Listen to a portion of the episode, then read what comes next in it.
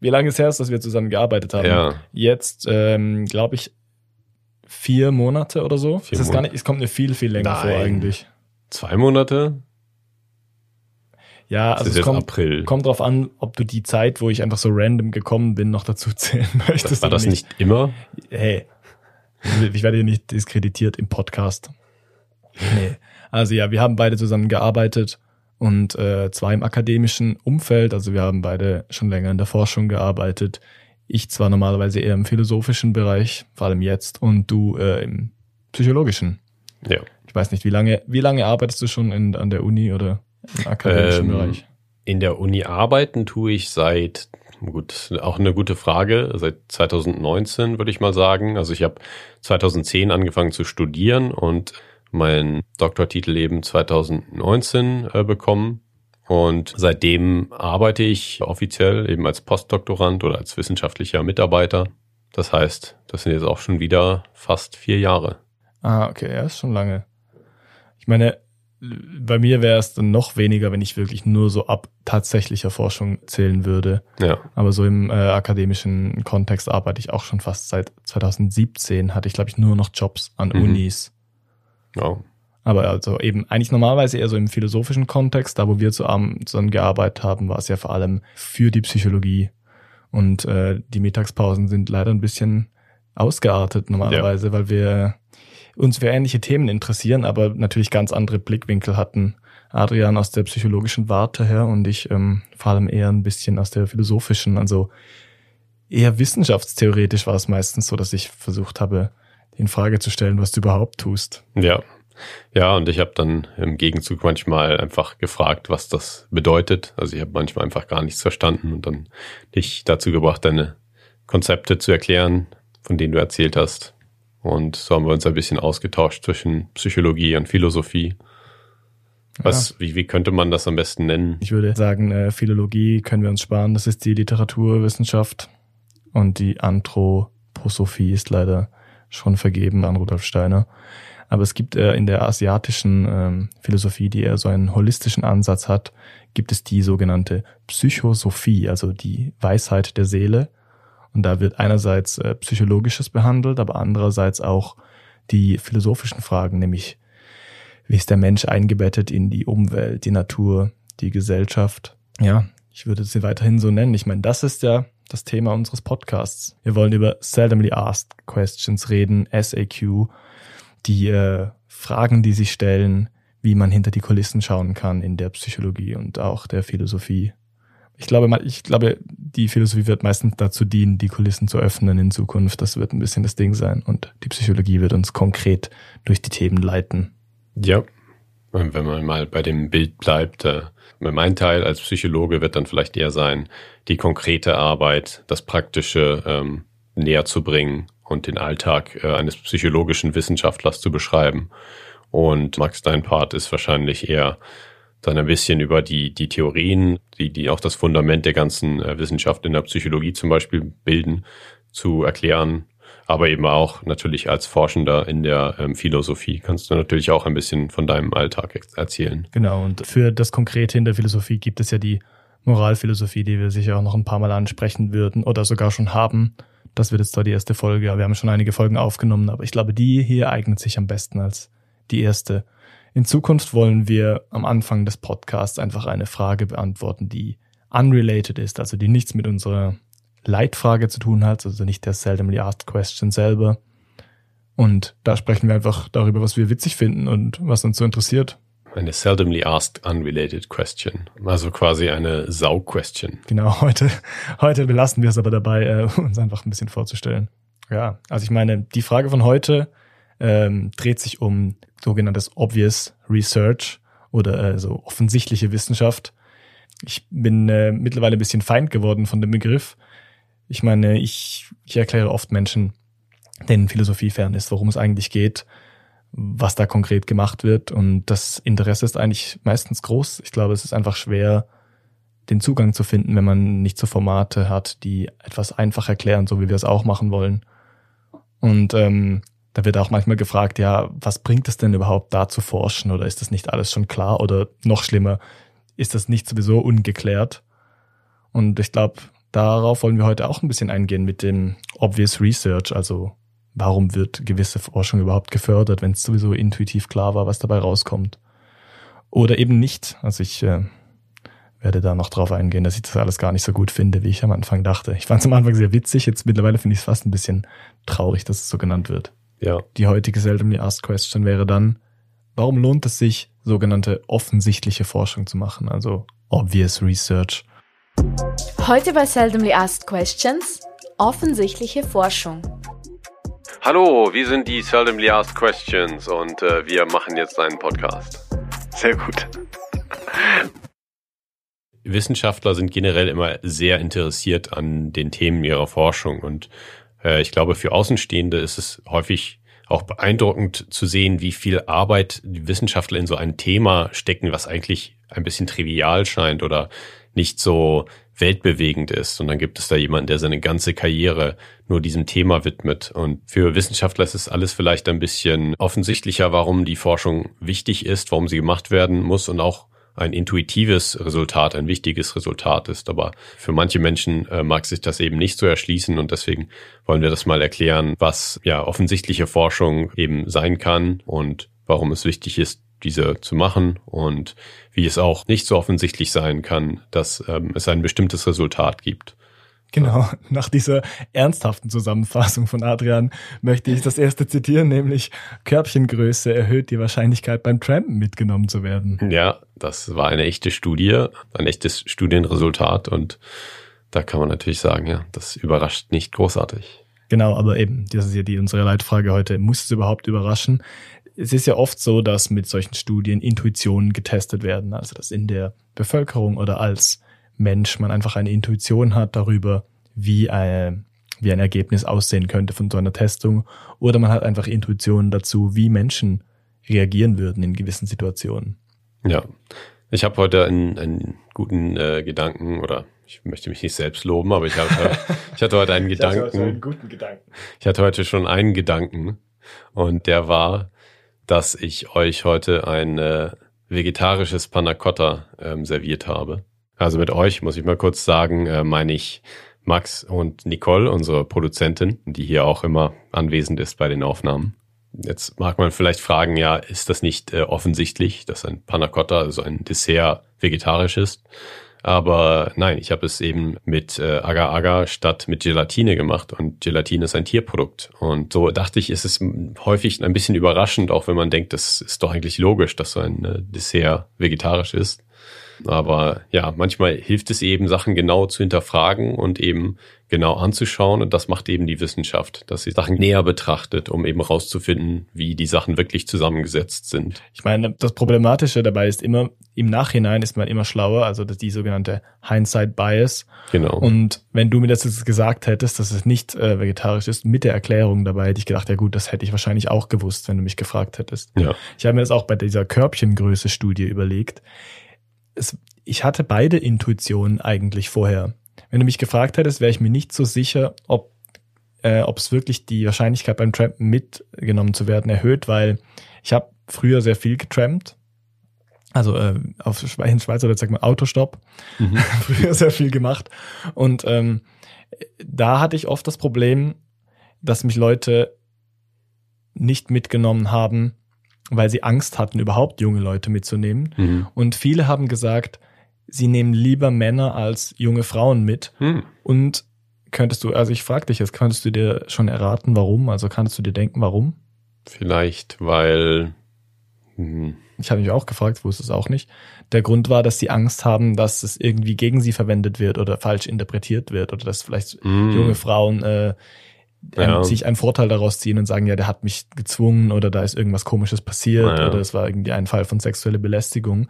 Und viele haben gedacht, ja, wenn ich einen jungen Mann mitnehme, habe ich dieses Problem nicht. Mhm. Und das könnte kulturell abhängig sein. Vielleicht ist das eher in der Schweiz so zum Beispiel, dass sich Leute solche Sorgen machen oder Gedanken machen. Mhm. In gewissen Ländern kann man gar nicht trampen, weil es einfach so richtig verpönt ist. Mhm. Ich weiß nicht, ob man das jetzt in der Schweiz noch macht. Die jungen Leute können sich ja mal Kannst du mal, ich werde niemand ermutigen. Lasst es lieber sein. Aber meldet euch auf, auf Instagram, auf, Facebook, auf den Social Media Kanälen von unserem Podcast. Aber eben, ich, ich weiß nicht mehr, wo diese Studie gemacht wurde mit diesen äh, Körbchengrößenwahrscheinlichkeitstest. War das in der Türkei? Es könnte sein, ja. Es waren vor allem auch Lastwagenfahrer, also ein Ort, wo vor allem Trucker durchgefahren sind. Ja. Und äh, umso größer die Körbchen waren, desto eher wurde die gleiche Dame, die dann so verschiedene Ausstopfimplantate hatte, mitgenommen. Ja. Ich, eigentlich ist es gar nicht so schlecht, es wurde einfach diese Intuition getestet Mhm. und äh, als richtig erwiesen. Also die eine Seite davon. Ja. Und das ist ja auch ein, ein Fortschritt, weil jetzt weiß man es, jetzt hat man das mit wissenschaftlichen Methoden eben herausgefunden, was natürlich anders ist als zu sagen, ja, äh, ich habe das von fünf Freunden gehört und die haben das bestätigen können, deswegen ist das wahr. Also anekdotische Evidenz, ähm, Berichte von Freunden zum Beispiel, sind natürlich auch etwas wert, aber es ist noch ein bisschen mehr wert, zumindest äh, in der Welt der Wissenschaft, wenn man etwas systematisch dann studiert mit einer größer angelegten Studie und Ja. da eben dann äh, ja fundierte Methoden verwendet und eben auch ähm, danach nach der Studie diese Resultate dann eben in einer Zeitschrift publiziert, wo dann nochmal Experten aus dem demselben Feld das querlesen und eben kritisieren. Also zwei Experten aus dem Feld der ähm, Körbchengrößenwichtigkeit bei Truckern. Genau. Das wird Der, der das Peer Review machen, machen musste, also der diese, die Ja. Studie gecheckt hat für das Journal, war der andere Experte. ja, Ich äh, ähm, habe noch einen anderen für dich, wenn du bereit bist schon. ja, ja. 2011 in einem sehr renommierten psychologischen äh, Journal. Alcohol use is an independent risk factor for intentions to engage in unprotected sex. Also zu Deutsch würde man sagen, Alkoholgebrauch ist ein Risikofaktor für ungeschützten Sex. nee, ähm, nicht. Das Alkoholgebrauch ist ein unabhängiger Risikofaktor für die Intention, ungeschützten Sex Ah, ja, zu haben. Ja. Aber dann kam in der Studie, ich habe nachgeschaut, gleich auch das nächste und dass diese Intentionen dann auch umgesetzt werden, wahrscheinlich. Also es war irgendwie Ja. ihre zweite Bedingung. Naja. Das hört sich für mich schon sehr, sehr obvious an, weil man ja diese em- enthemmenden Faktoren von Alkohol kennt. Ja. Obwohl für mich als Psychologen ist das schon interessant, weil eine der größten Theorien in der Psychologie, die Theory of Planned Behavior, also die Theorie des geplanten Verhaltens eben sagt, dass Verhalten erklärt werden kann mit Intentionen und die werden dann eben zu Verhalten äh, umgesetzt. Und da ist es dann schon interessant zu sagen, okay, haben Leute auf, also unter Alkoholeinfluss dann ungeschützten Sex, weil sie es vergessen oder weil sie nicht mehr daran denken? Oder haben sie vielleicht äh, ungeschützten Sex, weil sie es wollen, weil sie es planen oder weil sie dann die Intention haben und dann eben in Planungsintentionen umsetzen, was dann auch nochmal ein, ein besserer, ähm, ein, besserer Prädiktor ist für das Verhalten. Ja, genau. Also was du jetzt gerade gemacht hast, ist eigentlich wissenschaftstheoretisch sehr, sehr wertvoll. Man nimmt ein Ergebnis und ordnet es ein in Theorien, die man schon hat und Mhm. schaut dann, ob das da reinpasst. Also man würde sonst vielleicht eine Theorie ins Wanken bringen oder sich fragen, ah, jetzt haben wir noch andere Faktoren, die wir vorher in der reinen Theorie nicht bedacht haben. Ja. Wenn man so Studien liest, kann man aber auch mal bei der Konklusion, also in der Sektion ganz unten meistens, kann man schauen, was die Intention der Forscher war oder was damit äh, erzielt werden sollte. Und in dieser Studie war es nämlich so, dass es auch um Geschlechtskrankheiten ging. Ja. Und da ist es natürlich sehr, sehr wertvoll zu wissen, wie groß ist der Einfluss von Alkohol tatsächlich auf ungeschützten Geschlechtsverkehr zum Beispiel.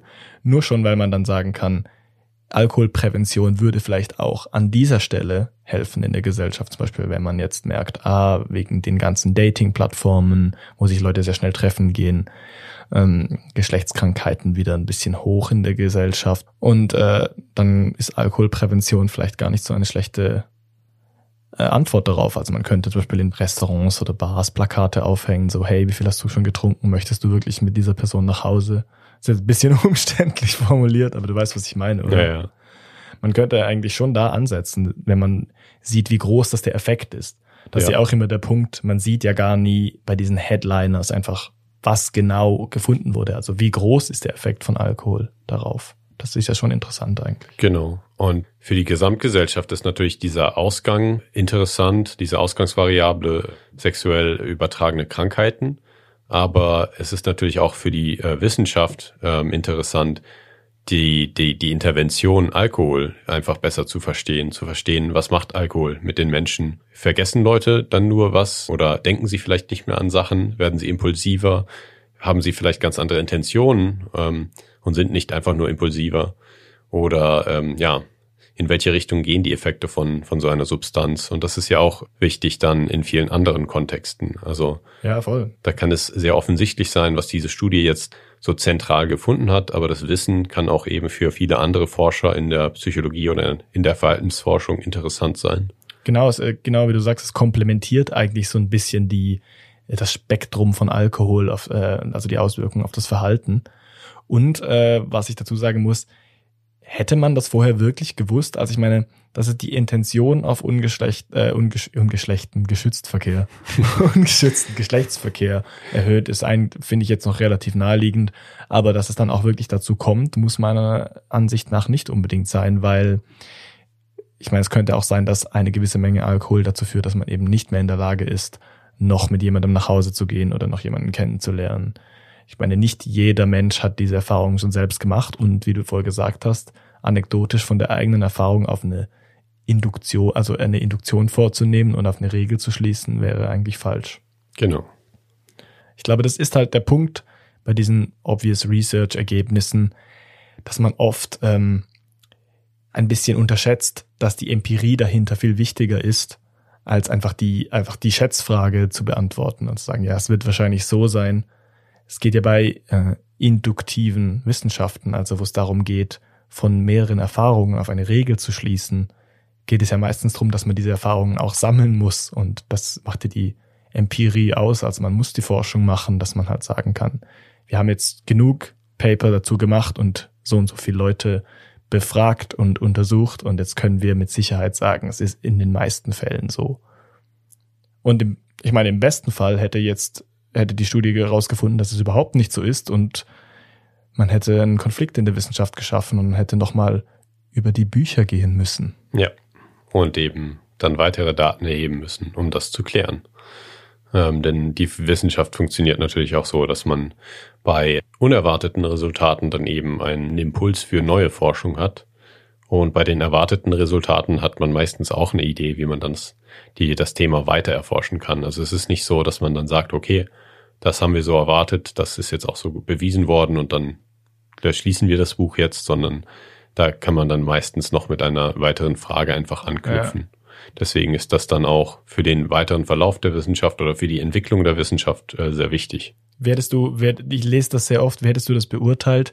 Wie oft wird, wird Forschung einfach nicht veröffentlicht, weil die Resultate nicht spektakulär genug sind? Ja, das passiert eben schon. Das ist schon mindestens ein Jahrzehnt auch im Gespräch in der psychologischen Forschung, dass das ein Problem ist und das hat einen Namen, das heißt File Drawer Bias, also die die Schubladenverzerrung quasi, das äh, also ein Manuskript, was der Forscher eben geschrieben hat über eine durchgeführte Studie, dass das dann in der Schublade des Schreibtischs landet, weil die Leute bei den Zeitschriften und Kollegen sagen vielleicht, ja, das ist jetzt nicht interessant genug, das ist zu offensichtlich oder das sind keine signifikanten Effekte, die man da findet. Und deswegen kann man das nicht, ja, nicht veröffentlichen. Und da gibt es schon eine beträchtliche Menge von Studien, ähm, die eben in der Geschichte der Wissenschaft einfach so liegen geblieben sind und es dann nicht in die Öffentlichkeit geschafft haben. Und in den letzten Jahren betreibt man da mehr Aufwand, um diese Studien eben nicht verloren gehen zu lassen, sondern zum Beispiel mit Preprint-Servern, also mit Webseiten, wo man das Manuskript dann hochladen kann in digitaler Form, dann eben zumindest äh, die, der Öffentlichkeit das zugänglich zu machen, dass wenn so eine Studie dann nicht in einer wissenschaftlichen Fachzeitschrift publiziert wird, die doch trotzdem äh, für die Öffentlichkeit und auch für die wissenschaftliche Community äh, eben zugänglich ist, damit man davon Kenntnis nimmt und damit eben arbeiten kann. Ja, obwohl es eigentlich sehr, sehr wertvoll ist, wenn man keine Ergebnisse hat manchmal. Ja. Weil es kann äh, sein, dass es nur sehr wenige Studien gibt zu einem gewissen Forschungsobjekt.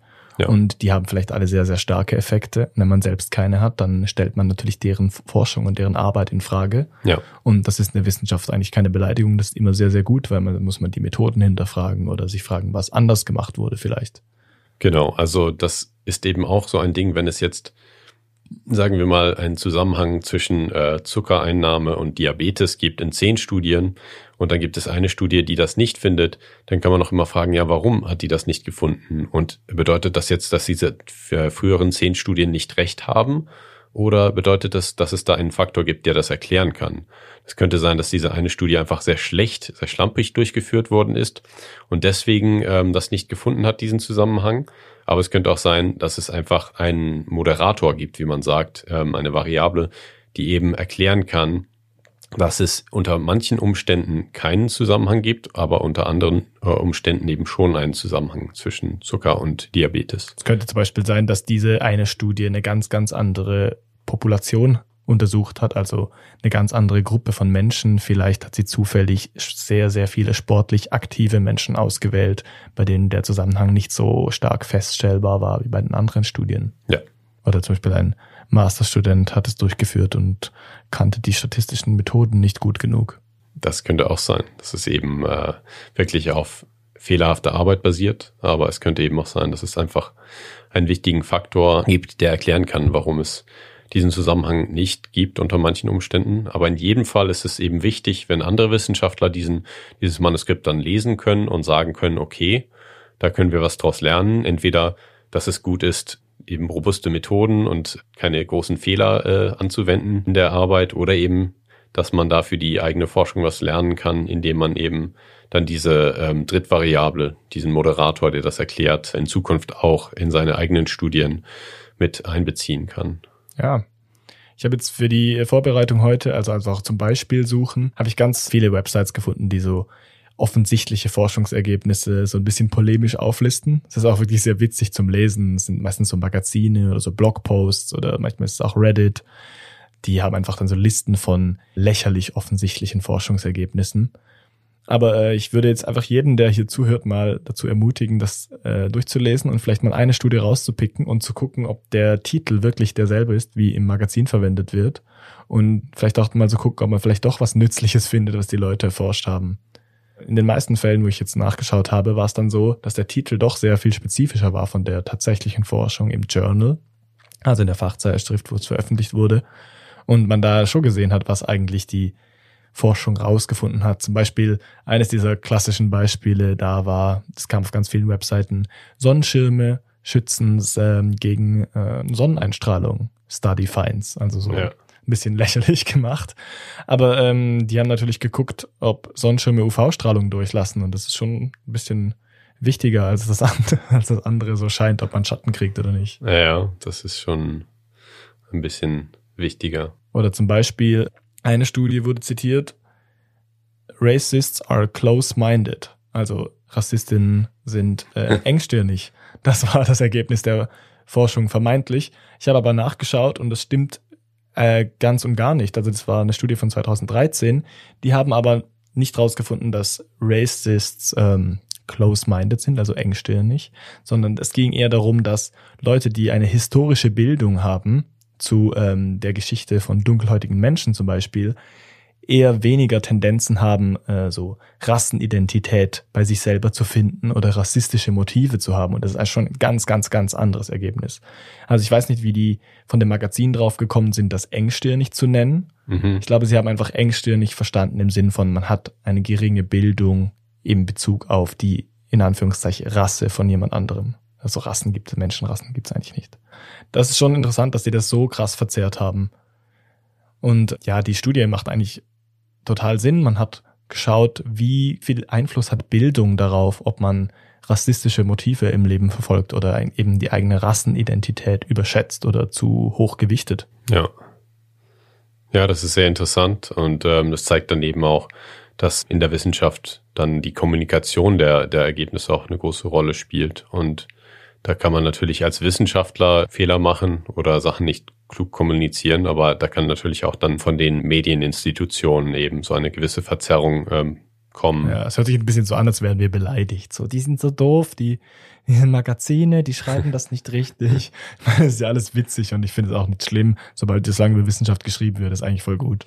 Ja. Aber ähm, man kann ein bisschen nachschauen, was da genau gemacht wurde. Dann sieht man schon, dass man oft ein bisschen komplexere Motive hatte, die Forschung durchzuführen und das durchaus auch förderungswürdig ja. wäre. Dasselbe wie mit der Alkoholprävention auch hier, dass man vielleicht die Bevölkerung aufklärt über den äh, Hintergrund von dunkelhäutigen Menschen zum Beispiel. Ja. Was mir auch aufgefallen ist, das, jetzt geht es wirklich ins Philosophische rein, das ist ja ein bisschen so formuliert, als wäre das eine analytische Wahrheit. Also Rassistinnen sind äh, engstirnig. Mhm. Könnte man ja fast schon denken, das ist offensichtlich, weil im Begriff des Rassisten oder der Rassistin schon enthalten ist, dass es eine Person ist, die eben ein bisschen ignorant ist gegenüber anderen äh, Kulturen oder einfach über ignorant ist generell über das über andere Menschen anderer Rassenzugehörigkeit oder eben anderen Ethnien, wie man eigentlich sagen würde. Und äh, das ist ein bisschen die Krux dahinter. Wenn man natürlich was analytisch formuliert, dann braucht man keine empirische Forschung darüber machen. Jetzt möchte ich das ein bisschen genauer ausführen. Eben analytisch würde bedeuten, das, was man definitionsgemäß sagt, ist schon im Begriff, den man definieren will, enthalten. Das ist bei Definitionen sehr oft so. Also polemisch würde man vielleicht sagen, Forschung oder Studie hat herausgefunden, dass Junggesellen alle unverheiratet sind. Ich meine, da könnte man zu Recht sagen, natürlich ist das obvious, natürlich ist das offensichtlich, nämlich man braucht keine empirische Forschung dazu machen, wie wir einen Begriff verstehen, weil der Begriff ist natürlich danach definiert. Ist das eine Tautologie? Nein, das ist keine Tautologie. Äh, Tautologien wären ähm, Sätze, die immer wahr sind, und zwar äh, notwendigerweise wahr sind. Aber in diesem Fall ist es schon so, dass man was lernen kann, analytisch, je nachdem.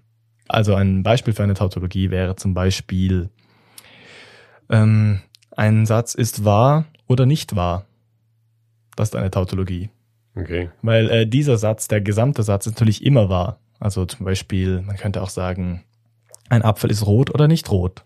Ja. Das wäre eine Tautologie, hm. weil das natürlich in jedem Fall wahr ist. Entweder es trifft zu oder es trifft nicht zu. Aber das ist schon eine gute Frage. Es gibt natürlich analytische Wahrheiten, die sich so anhören, als wären sie schon Tautologien, einfach weil es so, so klar und offensichtlich ist. Ja. Und es war in der Philosophie auch lange ein Problem, dass man gesagt hat, ja, aber aus analytischen Wahrheiten lernen wir doch eigentlich gar nichts, weil das kennen wir doch alles schon. Das ist so Lehnstuhlphilosophie, das können wir alles zu Hause machen, da muss man nichts anschauen oder nichts mhm. über die Welt erfahren. Aber eben, was ich damit eigentlich sagen wollte, ist, wenn man natürlich ein Studienergebnis, das empirisch gearbeitet hat, so äh, sprachlich verzerrt, dass es sich schon fast so anhört, als hätte man das zu Hause auf dem Lehnstuhl machen können, dann ist es natürlich irgendwie obvious. Aber ja. das war bei der Studie hier natürlich nicht so.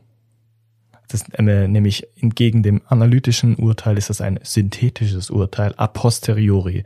Das bedeutet, man hat, nachdem man Erfahrungen gesammelt hat, neue Erfahrungen zusammengesetzt, also synthetisch etwas Neues erfahren und geschaffen und eben nicht analytisch zu Hause. Naja. Genau, da gibt es noch andere Forschung, die so ähnlich ist. Ich habe noch mehrere Beispiele gefunden, die auch so Studien beinhalten, wo das eher so auf die analytische Seite gezogen wurde. Ich glaube, da liegt das Problem echt ein bisschen bei diesen pop-psychologischen Magazinen. Oder es sind natürlich auch andere Wissenschaften, aber ich habe das Gefühl, oft sind das psychologische Studien, die so als obvious research genommen werden. Hast du eine Ahnung, warum? Ähm, ja, ich kann mir vorstellen, dass Psychologie ein ähm, Fachgebiet ist, bei dem auch Menschen, mit dem sich Menschen gerne befassen, auch wenn sie Psychologie nicht studiert haben, im Gegensatz zu anderen Sachen wie zum Beispiel Mathe oder so. Ja. Ich glaube, Psychologie ist schon ein, ein bevölkerungsrelevantes Thema, oder was würdest du sagen? Ja, wobei es auch ein Beispiel von dir gab, ähm, wo jemand mal nachgewiesen hat oder wo jemand mal bewiesen hat, dass eins plus eins gleich zwei ist. Was natürlich auch so ein offensichtliches äh, Ergebnis ist für die meisten Menschen. Stimmt, das habe ich total vergessen. Äh, ja, das war irgendwie, ich weiß nicht, wann es rauskam, äh, 1916 vielleicht, müsste man nachschauen, wann die Principia Mathematica rauskam von äh, Bertrand Russell und Alfred North Whitehead. Die haben äh, versucht, die Mathematik zu begründen, nämlich äh, mit den Grundaxiomen der Logik, also so Grundsätze der Logik, die man annehmen muss, wie zum Beispiel gewisse Tautologien. Und aus denen schließt man dann, wie die ähm, Mathematik zustande kommt. Also man fängt dann ganz an, unten an mit Arithmetik, Arithmetik und dann kommt Zahlentheorie. Und in diesem Zuge haben die auch bewiesen, dass eins plus eins gleich zwei ergibt. Ich finde es gut, dass, die, dass man diese Gewissheit haben kann. Ja. das ist nicht bisschen, alles, was man in der Schule gelernt wirklich hat. ein bisschen spät so. Ja. Aber das, der Punkt ist wirklich, was hätten wir gemacht, wenn wir jetzt rausgefunden haben, hätten, das kann man gar nicht beweisen. Also wenn wir jetzt, ich meine, es hätte sich in der Welt, in der Ingenieurswissenschaft oder so, hätte sich natürlich nichts geändert, weil man kann weiterhin gut damit arbeiten. Ja. Aber unser Grundverständnis vom Universum hätte sich schon komplett geändert, weil wir hätten uns wirklich fragen müssen, was die, Math die Mathematik ist auch nicht auf einem äh, festen Grundstein, Ja. also nicht auf Axiomen, die man nicht anzweifeln kann. Dann werden die ganzen Leute noch weniger motiviert, Mathe in der Schule zu lernen Genau. und noch enttäuschter, wenn sie es dann im Leben nicht anwenden. Ja, also es hätte wirklich, wenn, wenn 1 plus 1 gleich 2 be- mathematisch nicht beweisbar gewesen wäre, hätte das geheißen, die letzten Wahrheiten des Universums sind für uns vielleicht gar nie rausfindbar, weil alles nur auf so angenommenen Axiomen basiert Ja. und das vielleicht endgültig gar nicht möglich nachweisbar ist. Zum Beispiel ähm, die, die Newtonsche äh, Physik hat ja für uns auch sehr, sehr lange gereicht eigentlich, Mhm. bis dann äh, die Relativitätstheorie gezeigt hat, es geht eigentlich in gewissen Grenzfällen oder sehr extremen Fällen über diese Physik hinaus und wir müssen die anders verstehen, also die ganze Physik anders verstehen. Ja. Und es gab da wie einen äh, Paradigmenwechsel, nennt man das manchmal Ja. in der Wissenschaftstheorie. Da können wir vielleicht auch mal eine Folge drüber machen, wo wir genauer darüber reden. Ja. Aber ja, also das ist ein gutes Beispiel, weil es da um etwas Analytisches geht, das aber sehr, sehr wertvoll war schlussendlich. Ja. Aber aus der Sicht eines Psychologen denke ich, dass ähm, so offensichtliche Resultate, wie du vorhin auch schon angedeutet hast, eben wahrscheinlicher vorkommen in der Psychologie, weil man eben selbst mit den Phänomenen zu tun hat, die dort erforscht werden. Also jeder kennt die Emotionen, äh, die dort erforscht werden. Ähm, es gibt Psychologen, die befassen sich eben immer in ihrer ganzen Karriere nur mit äh, Wut oder mit Traurigkeit und es gibt einfach viele Phänomene, die man selbst sehr gut kennt und deswegen aus seiner eigenen anekdotischen Erfahrung hat man einfach schon diese Ahnung, okay, wenn ich traurig bin, dann mache ich auch weniger Sachen in eine bestimmte Richtung. Also es, es gibt einfach Sachen, die assoziiert man immer miteinander, weil man es eben so erlebt und ähm, weil man auch andere Leute sieht, die, die sich so verhalten. Aber es ist dann nicht ganz so einfach, wenn man eben Sachen im sehr kleinen Maßstab Genau. beforscht in anderen Wissenschaften, zum Beispiel in der Biologie oder in der Chemie. Da hat man eben nicht diese alltägliche Erfahrung. Also natürlich kann es gut sein, dass man mit den chemischen Elementen oder mit den biologischen Organismen jeden Tag zu tun hat, aber man merkt es eben nicht. Und ähm, da die Psychologie eben die die äh, Forschung vom menschlichen Verhalten, aber auch vom menschlichen Geist ist oder Vom Erleben. vom Erleben. Ja, danke. Daher ist es eben so, dass man die, die Phänomene, die dort erforscht werden, eben sehr, sehr gut kennt aus seinem eigenen Erleben. Genau, ich denke auch in der menschlichen Psyche ist evolutionsbiologisch ein Grundinteresse an dem Verhalten von anderen Menschen und dem eigenen Erleben irgendwie eingebaut. Und das ist was, was uns sehr, sehr fasziniert, wo, wo unser Hirn auch darauf ausgelegt ist zu verstehen. Und es wäre auch seltsam, wenn wir Intuition äh, gegenüber der äh, Mikro äh, Welt hatten, hätten, zum Beispiel also der Biologie oder der Chemie. Also ich meine, warum sollte ich eine Intuition dazu haben, wie viele Moleküle in einem Gasballon sind? Ja. Das, macht eigentlich für meine Lebenswelt keinen Unterschied. Für die Wissenschaft ist es sehr interessant. Und ich glaube, das, was du gesagt hast, ist der springende Punkt. Also wir haben einfach Intuition, weil das was ist, was die Menschheit grundsätzlich interessiert. Ja. Und das bedeutet ja nicht, dass wir immer recht haben mit unseren Intuitionen. Und deswegen ist es auch wichtig, wissenschaftliche Forschung zu betreiben, weil man dann eben herausfinden kann, dass man nicht immer richtig liegt. Und eine psychologische Forscherin hat das mal in einem ähm, populärwissenschaftlichen äh, Magazin sehr schön beschrieben, denn sie hat von einer Studie erzählt, und da eben die Ergebnisse geschildert und gesagt, ah, Moment, nein, das, das war doch nicht so, es war nämlich so. Und dann hat sie nochmal gesagt, nein, nein, es war auch nicht so, sondern noch eine dritte ähm, Alternative für die, ähm, für die Ausgänge aus dieser Studie präsentiert und dann gefragt, ja, es Was hört sich, es hört sich Genau. alles intuitiv äh, schlüssig an. Ihr dachtet jedes Mal, ja, ja, es ist ja logisch, dass es so ist, aber wenn ich euch jetzt die drei Alternativen nebeneinander lege und sie sind alle sehr intuitiv schlüssig, dann ist es eben schwierig zu sagen. Also zum Beispiel, ähm, da wurde eben gefunden, dass ähm, in der Scheidungsliteratur, also in der Forschung von Ehen und wie wahrscheinlich ist es, dass eine Ehe überlebt, dass Menschen, die ihre Ehe mit der größten Liebe und Zuneigung gegen, äh, gegenüber ihren Partnern beginnen, ähm, dazu neigen, im Laufe der Zeit an Zufriedenheit zu verlieren. Ähm, aber die lassen sich dann nicht unbedingt scheiden.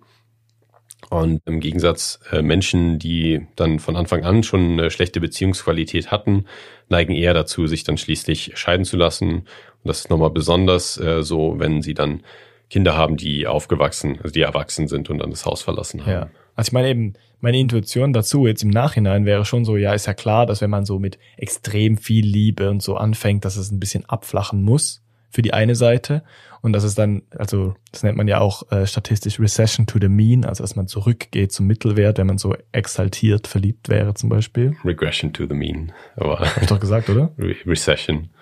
Nee, ich habe Regression gesagt. Du hast Recession gesagt. Nicole kann es Aber ich, ich kann es verstehen, es ist eine schwierige Zeit gerade in der Welt. ist egal. Äh, Rezession überall. Also Regression to the Mean, auf jeden Fall. Und ähm, das, was das andere betrifft, ist es ja dann so, dass ich sagen würde, gut, die, die sich trotzdem entscheiden zu heiraten, weil sie halt, obwohl sie sich nicht extrem lieben, die bleiben dann natürlich zusammen, weil sie zusammen einen Zweck haben und die Kinder behalten wollen und lassen sich dann nachher scheiden. Ja. Also im Nachhinein Gründe finden ist einfach. Genau. Es klingt schlüssig, ist aber nicht so. Und zwar ähm, hat die Forscherin dann geschrieben, nein, stattdessen ähm, hat die Forschung gezeigt, dass ähm, die superglücklichen Paare in den ersten Jahren der Ehe schnell zusammenbrachen und ähm, wenn sie sich scheiden ließen, taten sie dies tendenziell innerhalb der ersten sechs Jahre, während äh, die unglücklichen Paare sich mit gleicher Wahrscheinlichkeit früh oder spät scheiden ließen. Ja, gut, das ist, scheint mir jetzt nicht ganz so intuitiv zu sein, aber auch da würde ich vielleicht sagen, ja gut, wenn das das Forschungsergebnis ist, dann liegt es vielleicht daran, dass sich äh, Ehen sowieso scheiden lassen. Wir wissen ja, 50 Prozent der Ehen lassen sich scheiden und es ist egal, wie glücklich oder unglücklich, dass man damit anfängt. Ja. Und man weiß ja nie, wer wessen Ehen warum dann eben überleben. Ja, genau. Also man kann sich sicherlich auch vorstellen, ja gut, vielleicht, wenn es sowieso nie so besonders war, dann ist es vielleicht auch einfacher, einfach länger durchzuhalten. Und äh, ja, dann hat man vielleicht eine frühe Krise, die man mal nicht übersteht und sich mal scheiden lässt, aber vielleicht gibt es dann auch welche, die eine eher spät eine Krise haben und dort sich scheiden lassen und andere, wo, wo die Leute dann sagen, ja, gut, es ist halt nicht die beste Beziehung, aber irgendwie habe ich auch nicht den Anspruch an die beste Beziehung und das ist okay so und ich lebe mein Leben dann gerne so. Ja. Oder ähm, ja, ich muss jetzt nicht äh, die, die beste Beziehung der Welt haben und deswegen ich hab, lassen ich hab, sie sich dann nicht scheiden. Ich habe sofort die Tendenz, nicht mal das so intuitiv zu beantworten, sondern intuitiv wissenschaftlich zu beantworten. Dass ich denke, ich muss sofort einen psychologischen Mechanismus finden, so wie das liegt natürlich an der kognitiven Dissonanz, die irgendwie aufrechterhalten werden soll mit irgendwelchen Abwehrmechanismen. Und deshalb bleiben die Leute, die unglücklich sind, länger zusammen, weil sie natürlich viel an der Beziehung arbeiten müssen. Im Gegensatz zu den Glücklichen oder so. Was wäre dann die dritte Option? Ähm, ja, also genau deswegen machen wir den Podcast. Ganz genau. Weil du immer die guten wissenschaftlichen Erklärungen hast. einfach, die ich einfach rate. Ja, genau. Intuition. Ähm, äh, also die, die dritte Option war eben, dass ähm, die sehr unglücklichen Paare, also die Paare, die zu Beginn der Ehe besonders unglücklich äh, waren, sich auch am ehesten früh haben scheiden lassen und ähm, die späteren Scheidungen, sieben, sieben oder mehr Jahre nach Eheschließung, waren dann eher die äh, Paare, die besonders glücklich waren zu Beginn und dann eben so einen ja, okay. so ein Abfall der ähm, Zufriedenheit mit der Beziehung hatten. Das scheint mir ehrlich gesagt jetzt das Unwahrscheinlichste, weil ich einfach so viel schon dafür das andere argumentiert hatte. Wie, wie, welches war jetzt richtig? Äh, das dritte. Ah, ah scheiße. ja, und das ist eben ein, ein sehr guter Punkt. Aber es, für mich zum Beispiel ähm, ist es dann intuitiv wieder schlüssig oder es macht Sinn, weil ja, wenn du eine schlechte Beziehung hast, ähm, die schon von Beginn an schlecht ist, dann dauert es auch nicht so lange, bis du dich scheiden lässt. Aber wenn du, wohl, dann könnte man auch fragen, warum heiratet man dann erst? Aber ja. ähm, wenn man daneben eine sehr tolle Beziehung hat, ähm, die super gut ist, dann hat man eben Regression to the Mean zum Beispiel. Also dann normalisiert es sich einfach nach einigen Jahren und irgendwann kann man diesen, diese permanente Ekstase oder Euphorie eben nicht mehr aufrechterhalten und manche Leute brechen dann halt in ein oder fallen in so ein Loch, wo sie dann denken, ja, war das überhaupt das Richtige, diese Person zu heiraten, obwohl es eigentlich was völlig Normales ist. Mhm. Und das würde dann erklären, warum solche Paare sich dann eher in den späteren Jahren scheiden lassen. Man muss jetzt zwar auch sagen, da kommt, ich weiß nicht, wie die, wie die das erhoben haben, aber da kommt auch noch eine statistische Variable rein, nämlich wir gehen, also du hast ja gerade gesagt, ja, aber da muss man sich auch fragen, warum die überhaupt heiraten. Das verfälscht das Ganze natürlich ein bisschen, weil wir ja von der Bedingung ausgehen, dass Paare, die sich nicht so sehr leiten können wie andere, schon geheiratet haben. Also Ja, gleichzeitig müsste man ja auch untersuchen, was ist mit all denen, die äh, nicht geheiratet haben. genau. Ja, Weil die hätten vielleicht auch Grund gehabt, sich scheiden zu lassen, nur haben es ist gar nie so weit gekommen. ja, genau. Also es ist ein bisschen eine bedingte Wahrscheinlichkeit, die da bestimmt auch mit reingerechnet wurde. Aber auf jeden Fall ein interessanter Gedanke. Ja, es zeigt auf jeden Fall, dass ähm, offensichtliche Forschungsergebnisse nur im, im Nachhinein offensichtlich wirken. Aber wenn man äh, Menschen befragt, was sie denn denken, ähm, was am wahrscheinlichsten wäre oder was am intuitivsten wäre und ihnen dann zwei oder drei Optionen gibt vorher, dann liegen sie nicht unbedingt immer richtig. Also genau das, was du jetzt gerade mit mir gemacht hast. Was hast du noch mit mir gemacht? Nein, genau das, was du gerade mit mir gemacht hast, das wurde auch, äh, das hat man auch bei uns in Bachelor in Sozialpsychologie gemacht. Also ich habe auch im Nebenfach noch Psychologie studiert. Ja, Und da war es auch so, dass die äh, Professorin damals gesagt hat, ja, jetzt präsentiere ich euch einfach mega viele Auswahlmöglichkeiten und ihr kreuzt mal an, was ihr denkt. ja, Und wir waren auch alle ziemlich schlecht. Ich habe auch nicht für die Sozialpsychologie-Prüfung gelernt damals und ich war auch dementsprechend schlecht in der Prüfung. Weil ich dachte nämlich, glaube ich, auch, ja komm, das kann ich schon intuitiv irgendwie so ein bisschen Ja. erraten. Also ich habe, glaube bestanden, also 75 Prozent. Du dachtest damals Ziemlich auch, genau. ja, ich bekomme dann in ein paar Jahren bestimmt jemanden, der Sozialpsychologie äh, als Spezialfach hatte im Master, wenn ich einen Podcast mache. genau. Nee, ich habe mich, ich hab, das hat mich ehrlich gesagt früher gar nicht so interessiert und jetzt interessiert mich es wieder ein bisschen mehr, auch weil es sehr in die Philosophie reingibt. Also es gibt auch so äh, phänomenologische Sozialphilosophie. Also da geht es darum, wie sich so Massen fühlen und was so Konstrukte aus Massen entstehen, also was für Gedankenkonstrukte, die Ja. vielleicht Individuen an sich alle gar nicht glauben, aber kollektiv zum Beispiel glauben können. Ja, Weiß nicht, ob du das schon mal gehört hast. Es gibt bestimmt auch in der Psychologie so kollektive Glaubenssätze. kann man so auch Memes einordnen, wenn die Masse einen ja. Gedanken hat. Also zumindest, wenn man so ein Gefühl zu was hat, das man nicht klar beschreiben kann, aber das sich so durch die Kultur prägt. Ja, Aber wahrscheinlich ist das eher ein soziologisches Thema, eben wo es nicht mehr um die Individuen geht, sondern Genau. um die Kulturentwicklung. ja. Ja, ich glaube, hast du noch äh, obvious Research zum Raushauen?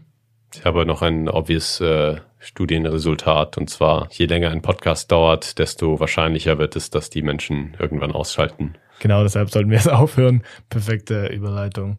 Aber ähm, bevor man ausschaltet, sollte man das auf jeden Fall Abonnieren. folgen. Abonnieren, genau. Auf allen Podcast-Portalen bewerten. Ähm, am besten Social gut. Media, Instagram. intuitiv gut bewerten. Und äh, wenn man irgendwie Feedback hat oder uns äh, eine Frage vorschlagen möchte oder vielleicht auch eine seldomly asked unrelated question, die wir am Anfang diskutieren sollen, vorschlagen möchte, kann uns gerne auf Instagram schreiben. Äh, die nötigen Infos sind in der Folgenbeschreibung. Genau, wir freuen uns auf eure Kommentare. Und ähm, Danke ich fürs Zuhören, sagen, ja. Danke fürs Zuhören. Bis Und zur nächsten Gespräch. Folge. Danke dir auch. Bis dann. Tschüss. Das war Seldomly Asked Questions, produziert durch Freely Media. Artwork Christoph Heffelfinger.